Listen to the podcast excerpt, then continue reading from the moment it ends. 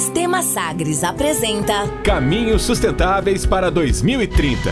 Com o professor Luiz Carlos Ongarato.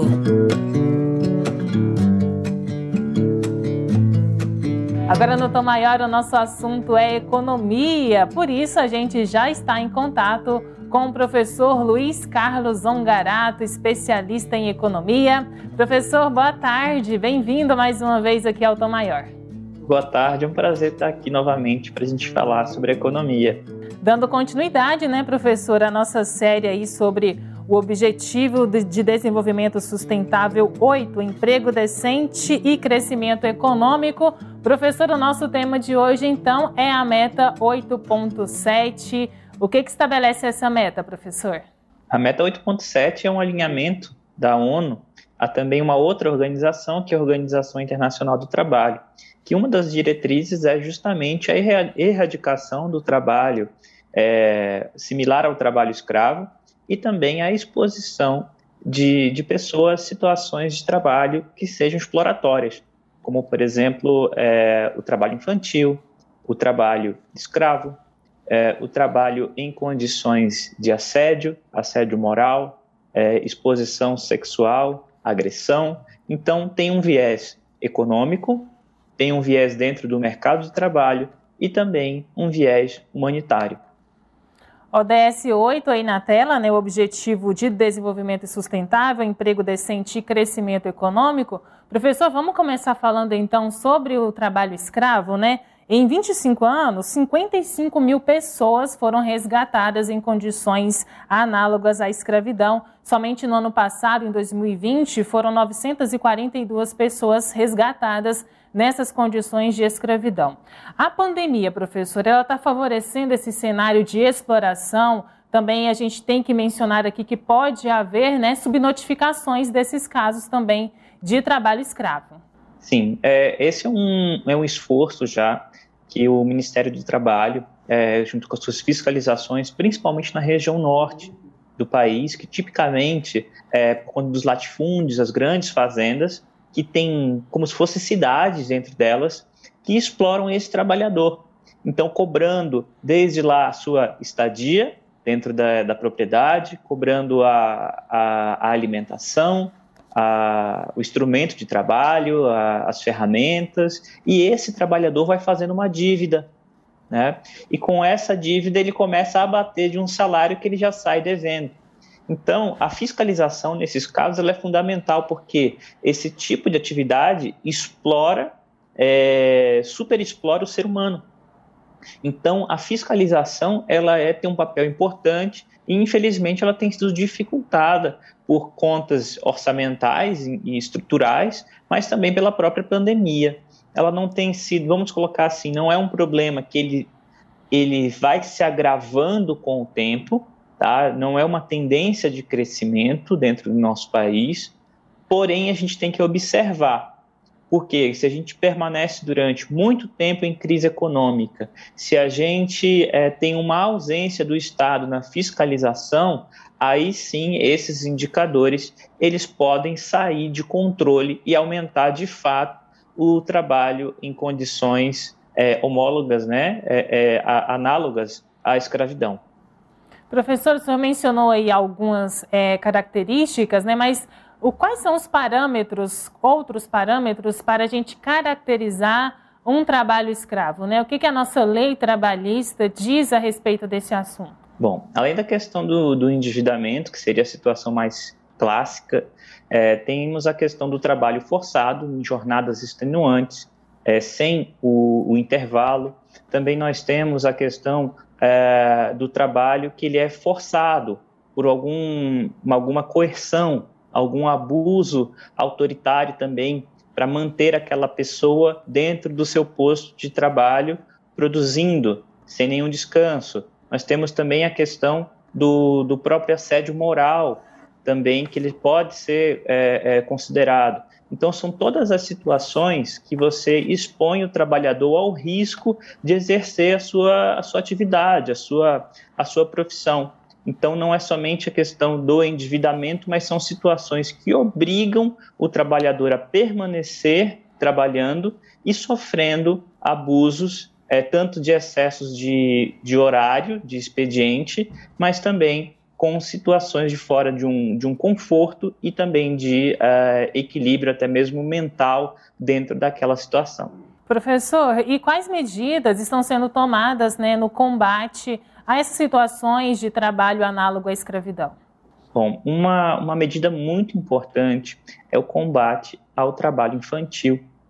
É, a gente sabe que não, não é tão característico da nossa região aqui do Centro-Oeste mas em regiões como o Norte e o Nordeste, isso é muito mais evidenciado, que crianças que não têm oportunidade, jovens que não têm oportunidade no interior, acabam indo muitas vezes à cidade, à capital, para trabalhar com subemprego e trabalham sem carteira assinada, trabalham muitas vezes um, um indicador interessante que saiu esses últimos dias, é, você que nos ouve aqui na Sagres, é importante ver que o trabalho doméstico ele aumentou durante, durante a pandemia. Então, isso significa que as pessoas estão saindo das empresas, indo trabalhar nas casas, né? mesmo que há uma janela de possibilidades de trabalho informal dentro das casas, então isso é importante também. A própria legislação ela é muito flexível dentro do trabalho doméstico, não é o mesmo direito que o empregado ou empregada doméstica tem, é o mesmo direito que o trabalhador dentro da área de serviços e indústria tem. Tá? Então é algo para a gente ficar alerta e sempre uh, monitorar, tá? Porque são situações que você expõe o jovem, expõe o trabalhador ali, então isso tem que ser diminuído. Então a melhor forma de combate ao, ao trabalho escravo, além da própria fiscalização, é a própria oportunização, né? São oportunidades criadas principalmente para o jovem não entrar em situações de risco. Professor, o senhor mencionou então sobre o trabalho infantil. A pandemia com certeza está favorecendo né, para o aumento de casos de crianças que estão trabalhando, já que as escolas estão fechadas nessa crise financeira que né, tomou conta, agravou ainda mais durante a pandemia. Muitas crianças nem sequer voltaram para a escola, nem que seja no remoto, pelas dificuldades de acesso né, esse ensino remoto também. Então, assim, a, a pandemia está agravando ainda mais a situação do trabalho infantil, né, professor? Isso mesmo, Jéssica, porque ah, quando a criança está fora de sala de aula, né, é, ela abre né, a chance ali, aberta a chance para expor a outros riscos. É, riscos de, da criminalidade, da droga, da falta de capacitação futura para o trabalho. Então, é, dentro da, da educação, como um todo, é importante, é, sim, que seja respeitado os protocolos, que seja seguro o retorno em sala de aula, mas que a gente também entenda que é uma necessidade real a criança estar dentro de sala de aula. O local da criança é dentro da escola, é dentro, o jovem é dentro da escola, dentro da faculdade, para ele se capacitar, para ele se tornar um funcionário mais produtivo, um trabalhador mais produtivo, um empreendedor, um gestor de empresas aí com mais produtividade e, e capacidade de resolver problemas. Tá? Então, uh, teve até uma, uma fala polêmica, a gente vale a pena a gente reforçar aqui, que foi sobre um deputado falando sobre a volta do, da regularização do trabalho infantil. Seja, criança não é para trabalhar, criança é para estudar e brincar, né? Se divertir, aproveitar ali a, a juventude e ganhar também medalha olímpica. Realmente, a fala aí do deputado, eu não tenho o nome dele aqui agora, mas se referia, né, a Raíssa Leal, medalhista lá na, no skate nas Olimpíadas de Tóquio, ele dizendo que já que ela estaria trabalhando, né, tinha que ser revisto então o, as leis para que as crianças também pudessem ser tra pudessem trabalhar, o que realmente é um absurdo, professor.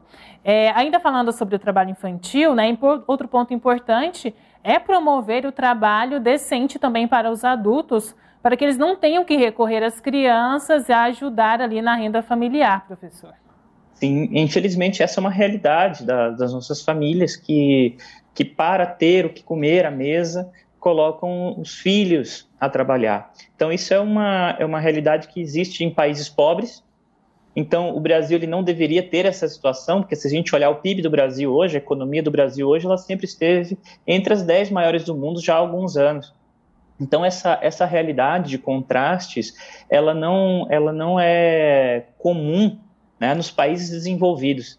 Então é só para a gente olhar para esse indicador, né, ver essa realidade dentro do Brasil, que a gente observa a desigualdade social, que ela é muito evidente, Jéssica. Professor, outro ponto que também envolve né, essa meta 8.7 é o tráfico de pessoas. É, de que maneira né, o trabalho escravo está relacionado ao tráfico de pessoas, nessa questão do desemprego, é, da pobreza, né, da miséria, torna também as pessoas né, mais vulneráveis ao tráfico de pessoas?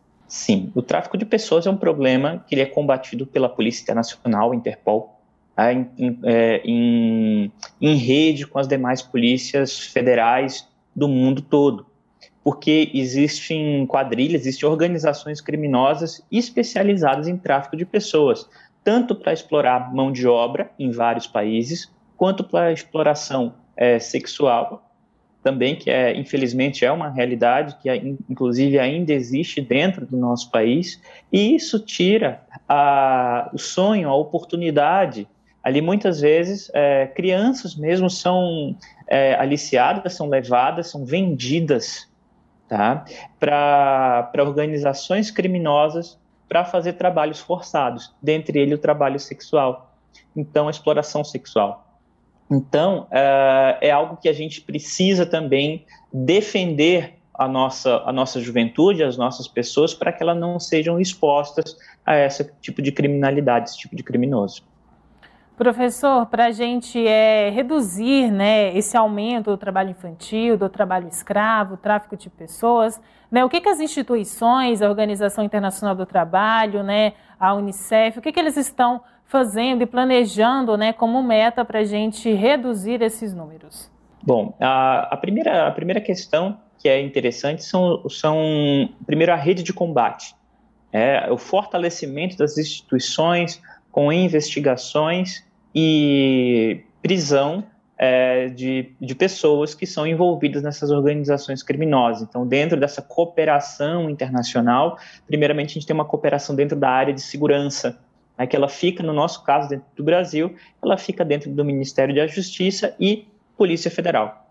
É, já em questões de, de trabalho, cabe à Organização Internacional do Trabalho a como se fosse um, um parecer estratégico, é propositivo, é algo que ela vai propor para os países, como a Agenda é, 2030 da ONU, de que fazer, que foco eu tenho que dar para é, promo a promoção de políticas que visam é, diminuir esse tipo de, de trabalho.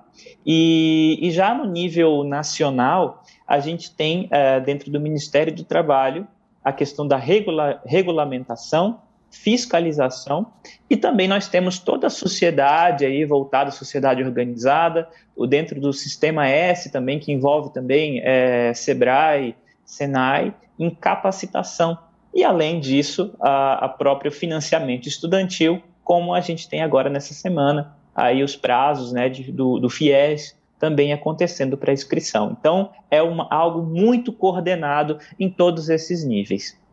Professor, para finalizar então aqui o nosso bate-papo, como que está né, o Brasil no cumprimento dessa meta 8.7? O Brasil ele teve grandes avanços nos últimos anos, a gente fala nos últimos 20, 30 anos, dentro do, do combate ao, ao trabalho infantil, ao trabalho escravo.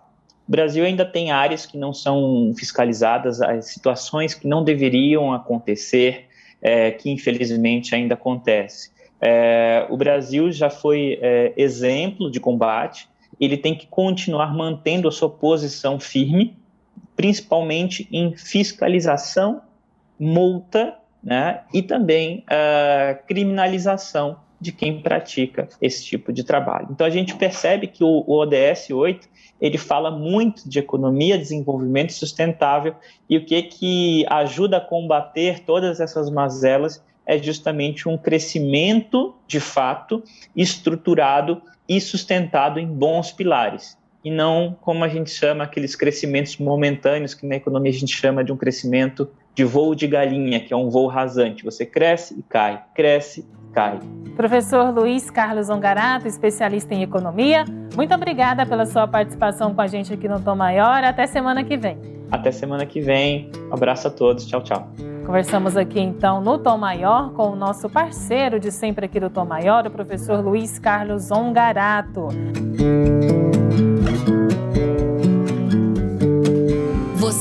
Caminhos Sustentáveis Sistema Sagres com base na Agenda 2030 da ONU.